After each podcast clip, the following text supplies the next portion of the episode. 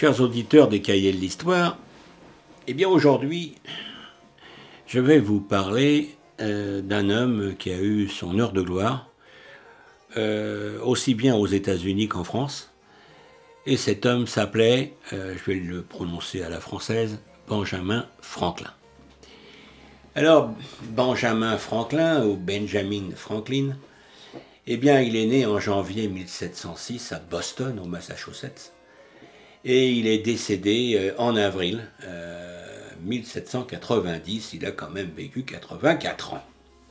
Et il est décédé à Philadelphie. Eh bien, Benjamin, eh bien, il était imprimeur, éditeur, écrivain, naturaliste, abolitionniste de l'esclavage et homme politique américain. Il participe à la rédaction de la Déclaration d'indépendance des États-Unis, dont il est l'un des signataires, ce qui fait de lui l'un des pères fondateurs des États-Unis. Et pendant la Révolution américaine, eh bien, il négocie en France en tant que diplomate non seulement le traité d'alliance avec les Français, mais aussi le traité de Paris. Et il participe à l'élaboration de la Constitution des États-Unis. Alors la vie de Benjamin Franklin est en grande partie caractérisé par la volonté d'aider la communauté.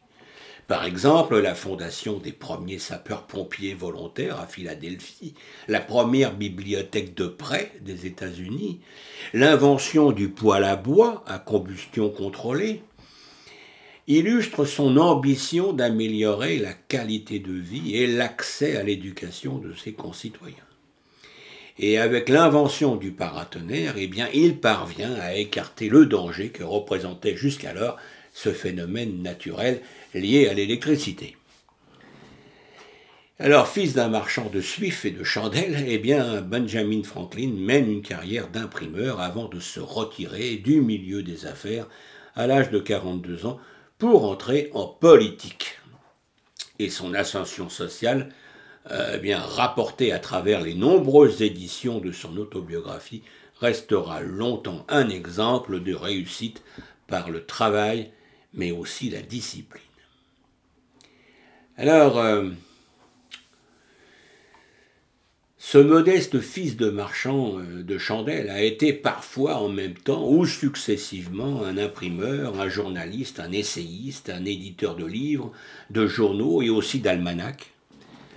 C'est un homme de lettres, bibliophile, fondateur d'associations notamment à vocation philanthropique. Il est bibliothaire, inventeur des premières bibliothèques par abonnement en 1731, puis des premières bibliothèques mobiles, fondateur de diverses sociétés savantes dont l'activité est à l'origine de l'Université de Pennsylvanie. Alors, euh, il fut bien sûr physicien et inventeur, inventeur du paratonnerre, philosophe et moraliste, homme politique et diplomate reconnu. Il a été nommé également maître des postes de la colonie de Pennsylvanie, puis de l'ensemble des treize colonies par sa gracieuse majesté. Alors, réformateur remarquable de ce service, euh, par une distribution efficace, eh bien, il peut s'imposer à l'échelon politique. Alors membre, puis, euh, comment dire, président d'honneur de l'Assemblée de Pennsylvanie, eh bien, ce représentant des États-Unis compte aussi parmi les tout premiers officiers artilleurs. Euh, il, fut le créateur d'une compagnie militaire pennsylvanienne. Alors, euh, il est largement autodidacte et il devient imprimeur à Philadelphie et il se fait connaître par le succès de son journal Pennsylvania Gazette, et par ses almanachs pour Richard, qui, vendu à plus de 10 000 exemplaires, l'enrichissent. Alors, euh, attaché à la liberté, homme des Lumières complet, franc-maçon de la tradition britannique, précurseur des encyclopédistes et inventeur, eh bien, il démontre la nature électrique de la foudre. Administrateur dévoué, philanthrope, promoteur de rassemblements associatifs et représentant élu de Philadelphie, eh bien, il représente à Londres les colons majoritairement Quakers de Pennsylvanie, en procès contre les seigneurs privilégiés, fils héritiers du brillant créateur de la colonie, William Penn. Alors, il, il, fut nommé, comme je le disais, maître des postes des douze colonies, et il réussit par sa protestation au nom des colons à Londres contre les taxes britanniques à les faire abroger par le Parlement. Alors, humilié par l'attorney général Wedderburn du conseil privé du roi à Londres, eh bien, à la suite du soulèvement du Massachusetts, ce généreux serviteur du souverain britannique, ami de nombreux Anglais, hommes d'esprit et scientifiques, eh bien, se cloître six semaines chez lui pour prendre la décision de rejoindre l'insurrection rebelle, en abandonnant la famille de son fils William, gouverneur du New Jersey. Il y apporte son réseau des postes, un des facteurs fondamentaux de la longue résistance des insurgés. Alors, euh, co-rédacteur avec Thomas Jefferson et signataire de la Déclaration d'indépendance des États-Unis de 1776, eh bien, il est l'un des pères fondateurs de, de l'État. Et le Congrès de l'indépendance le nomme, maître général des postes et le charge de faire imprimer timbres et billets, de fabriquer de la poutre à canon tout en veillant à l'organisation militaire. Puis, comprenant l'urgence d'un soutien militaire, eh bien, il le nomme premier ambassadeur en France. Et cette ultime et cruciale ambassade du vieux diplomate roué et chenu, eh bien, en a fait en son temps de la fin 1776 à 1785, donc pendant neuf années, le plus célèbre et adulé des Américains auprès d'un public français conquis par l'idée de liberté. Alors elle est couronnée de succès car elle convainc d'abord le ministre Vergène de renforcer son soutien d'armement et de mercenaires, toujours discret, et de prêter 2 millions de livres puis en 1780 de donner un véritable appui financier maritime et terrestre à l'armée américaine et permettre la victoire définitive entre 1781 et 1783 de l'alliance franco-américaine. Et en découle la création en 1787 de l'État fédéral des États-Unis présidé par l'officier virginien George Washington, vieil ami de Benjamin Franklin. Alors son nom a été donné au Franklin Institute euh, of Pennsylvania, l'un des plus vieux et prestigieux organismes associatifs américains dévoués à la recherche scientifique. Alors, euh, j'ai dit qu'il avait été imprimeur et qu'il euh, s'établit à Philadelphie. Il se trouve une place d'apprenti imprimeur chez, chez Kemmer, grâce à l'appui du fils Bradford. Alors le hasard veut qu'il rencontre rapidement le gouverneur de la Pennsylvanie, euh, William Keith, qui lui adresse force louange sur la qualité de son travail et lui propose eh bien, de fonder sa propre imprimerie à Philadelphie.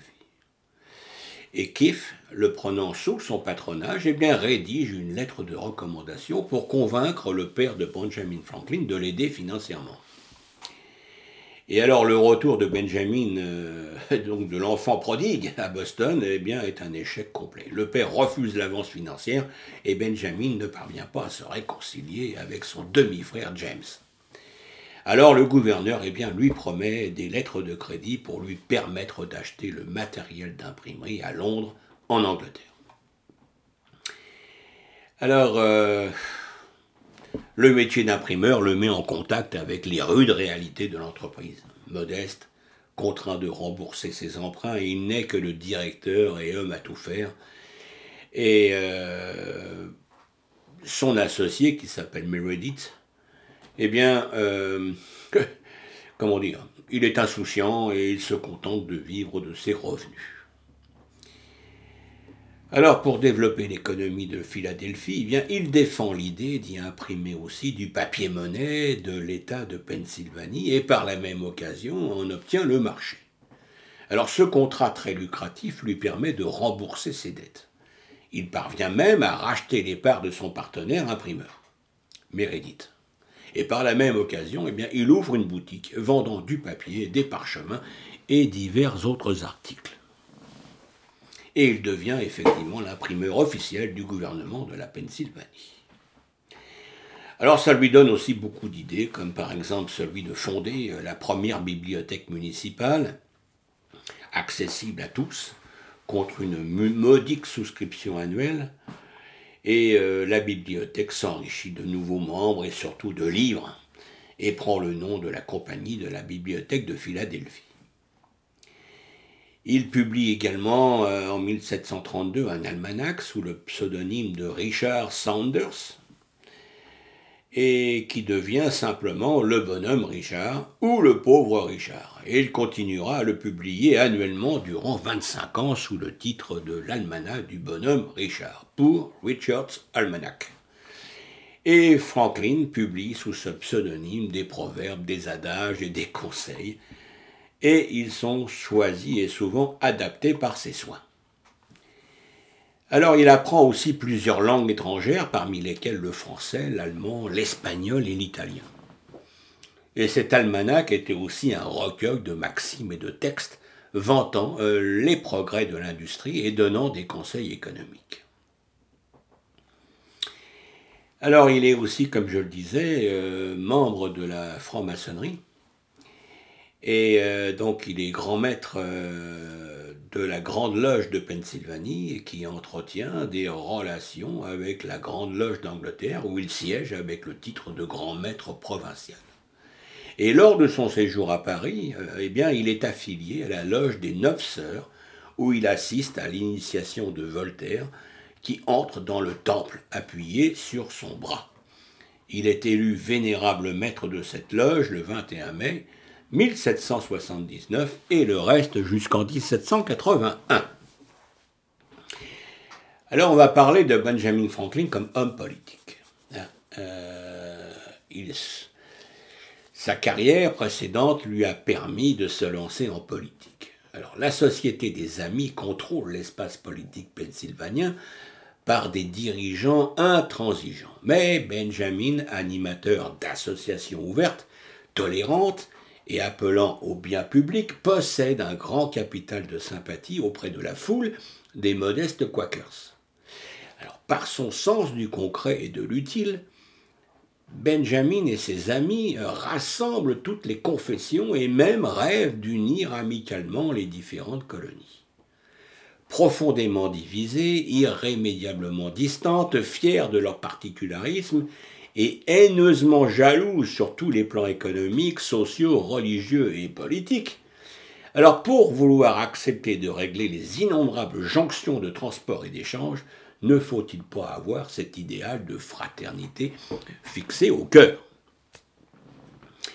Alors, euh, en 1736, eh il est nommé secrétaire de l'Assemblée générale de Pennsylvanie, un an plus tard, il obtient le titre de maître des postes, et cette fonction importante facilite la diffusion de ses journaux et ses idées, et lui permet en outre d'être un lien avec les autres colonies. En 1738, il met en place la première compagnie de pompiers américaine à Philadelphie, la Union Fire Company. Plusieurs compagnies concurrentes se créent alors à Philadelphie, mais il réussit à les fusionner. Alors, Philadelphie ne connaît pas de grand incendie durant cette période, et avec la même idée, il crée aussi une compagnie d'assurance contre le feu. En 1743, il fonde un club qui est à l'origine de la Société américaine de philosophie. un an plus tard, en 1944, alors que l'Assemblée était incapable de mettre en place un plan pour défendre la colonie des incursions indiennes, les Amérindiens étaient alors alliés des Français, il réussit à créer une association volontaire pour la défense du pays. Et le nombre de volontaires s'élève rapidement à 10 000. En 1747, eh bien, il est élu par la ville de Philadelphie, membre de l'Assemblée générale de la province, et il batailla souvent contre les propriétaires qui demandaient toujours plus d'avantages tout en refusant les impôts. En 1748, eh bien, ils vivent dans l'aisance et il se retire de la vie professionnelle à la fin de l'année en cédant son imprimerie. Et désormais, eh bien, l'honorable rentier peut se consacrer à la vie associative et politique pennsylvanienne, tout en maintenant une intense activité de recherche et en gardant ses fonctions officielles au service de la couronne britannique. Et euh, il crée avec ses amis le premier collège, qui aujourd'hui s'appelle l'Université de Pennsylvanie. Il est aidé financièrement en cela par la famille Penn, descendant du fondateur de la ville de Philadelphie, William Penn. Et en 1751, eh il est élu membre de l'Assemblée de Pennsylvanie. Et il crée et il ouvre l'année suivante euh, le Pennsylvania Hospital à Philadelphie. Alors, euh, en 1754-1755, il tente d'unifier les colonies pour se défendre plus efficacement face aux Français, en prélude à la guerre de sept ans qui oppose la Grande-Bretagne et la France, et en particulier pour le contrôle de la vallée de l'Ohio. Et au cours de l'hiver 54-55, eh bien, Benjamin Franklin, représentant de l'Assemblée de Pennsylvanie, s'inquiète de la présence militaire française à Fort Duquesne et au printemps, il s'efforce d'apporter une aide efficace aux troupes du général Edward Braddock. Alors après l'écrasement de celle-ci par les Français, eh bien la défense des frontières de Pennsylvanie est confiée au colonel Franklin, qui instaure une section d'artillerie destinée à impressionner les Indiens. En 1760, eh l'Assemblée de Pennsylvanie gagne à Londres son long procès contre les propriétaires Penn.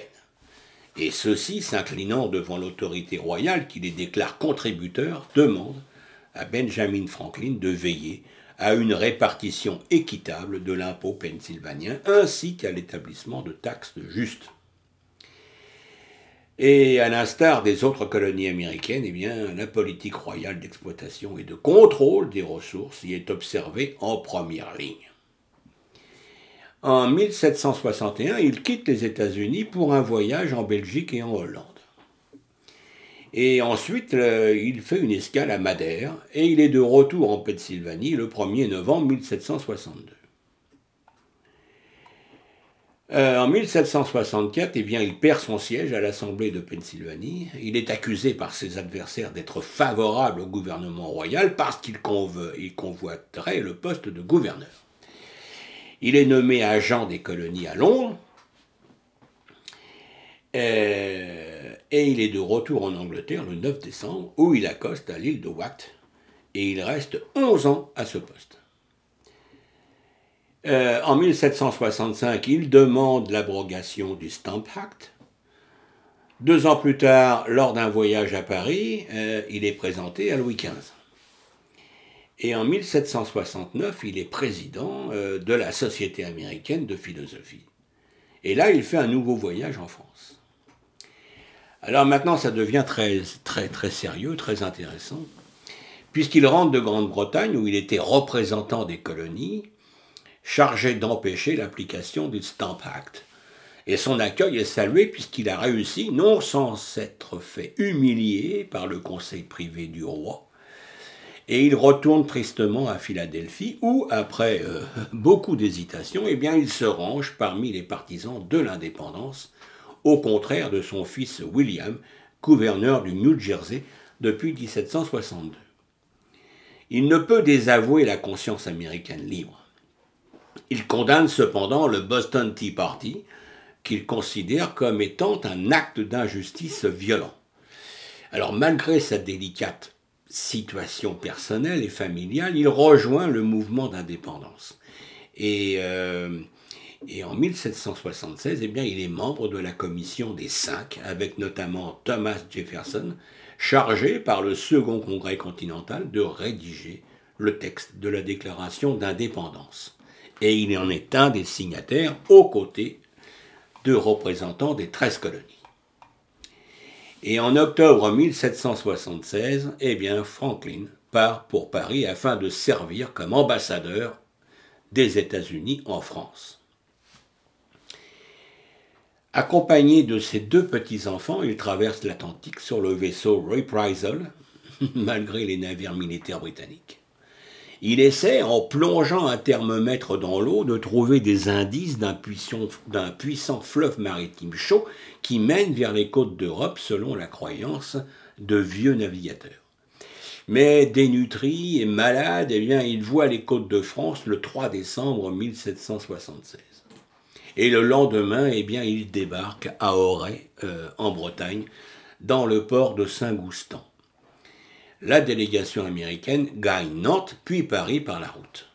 Et entre-temps, remis sur pied, eh bien, Benjamin a lu la description stéréotypée que font de lui les journaux, entretenant une attente frénétique.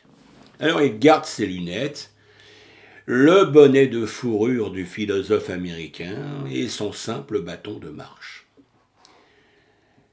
Sans perruque poudrée, l'ambassadeur républicain, vêtu de manière simple, fait sensation. Et le savant qui parle français avec accent et lenteur, si ce n'est avec difficulté, entreprend avec patience une carrière diplomatique des plus réussies. Alors il est là pour appeler les Français à soutenir les Américains dans leur guerre d'indépendance. Alors il est porté au nu par la communauté scientifique et littéraire parisienne. Il est vu comme l'incarnation des valeurs humanistes des Lumières.